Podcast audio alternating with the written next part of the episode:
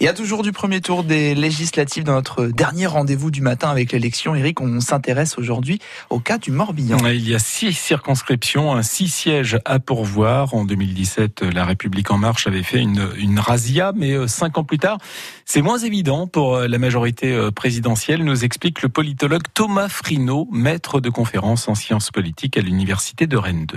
Alors, je pense qu'il y a du suspense essentiellement dans deux euh, circonscriptions, je dirais à Lorient et à Vannes, mais peut-être faut-il rappeler au préalable qu'il euh, y a un peu de changement par rapport à 2017, puisque euh, celui qui a été élu député à Auray, Jimmy Perrin, avait été député avec une étiquette d'hiver et depuis a rejoint la majorité présidentielle et a été réinvesti.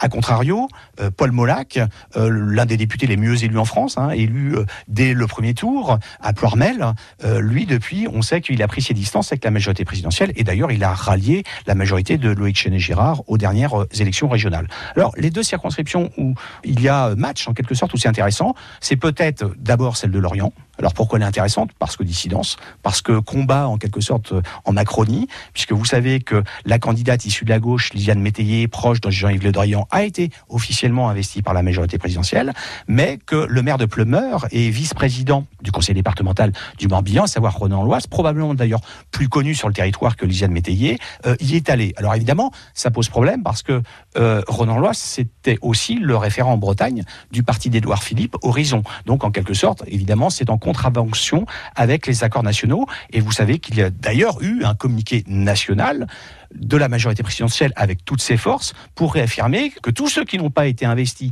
et qui se revendiquent de la majorité présidentielle sont des usurpateurs.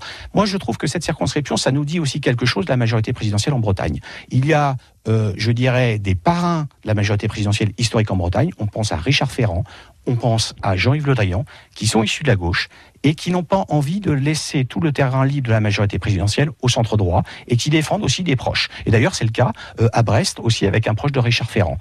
Et puis, il y a l'autre circonscription qui sera intéressante. Alors, il y a peut-être moins de batailles, mais c'est celle de Vannes. Elle est intéressante parce que le député sortant, Hervé Pellois, ancien socialiste rallié à la majorité présidentielle, ne se représente pas. Et puis parce que Vannes, on sait très bien que c'est une ville à la fois qui est restée au centre droit aux élections municipales avec David Robot, mais on sait aussi que Vannes en dehors de cette élection-là, c'est une ville qui accorde beaucoup de ses suffrages à la majorité présidentielle. Et donc, il y aura un duel, je dirais, au centre et à droite, à Vannes, qui sera intéressant à observer. Et pour en savoir plus sur les législatives dans le Morbihan, hein, mais aussi dans les 26 autres circonscriptions de Bretagne, eh bien, rendez-vous sur francebleu.fr et sur votre appli ici.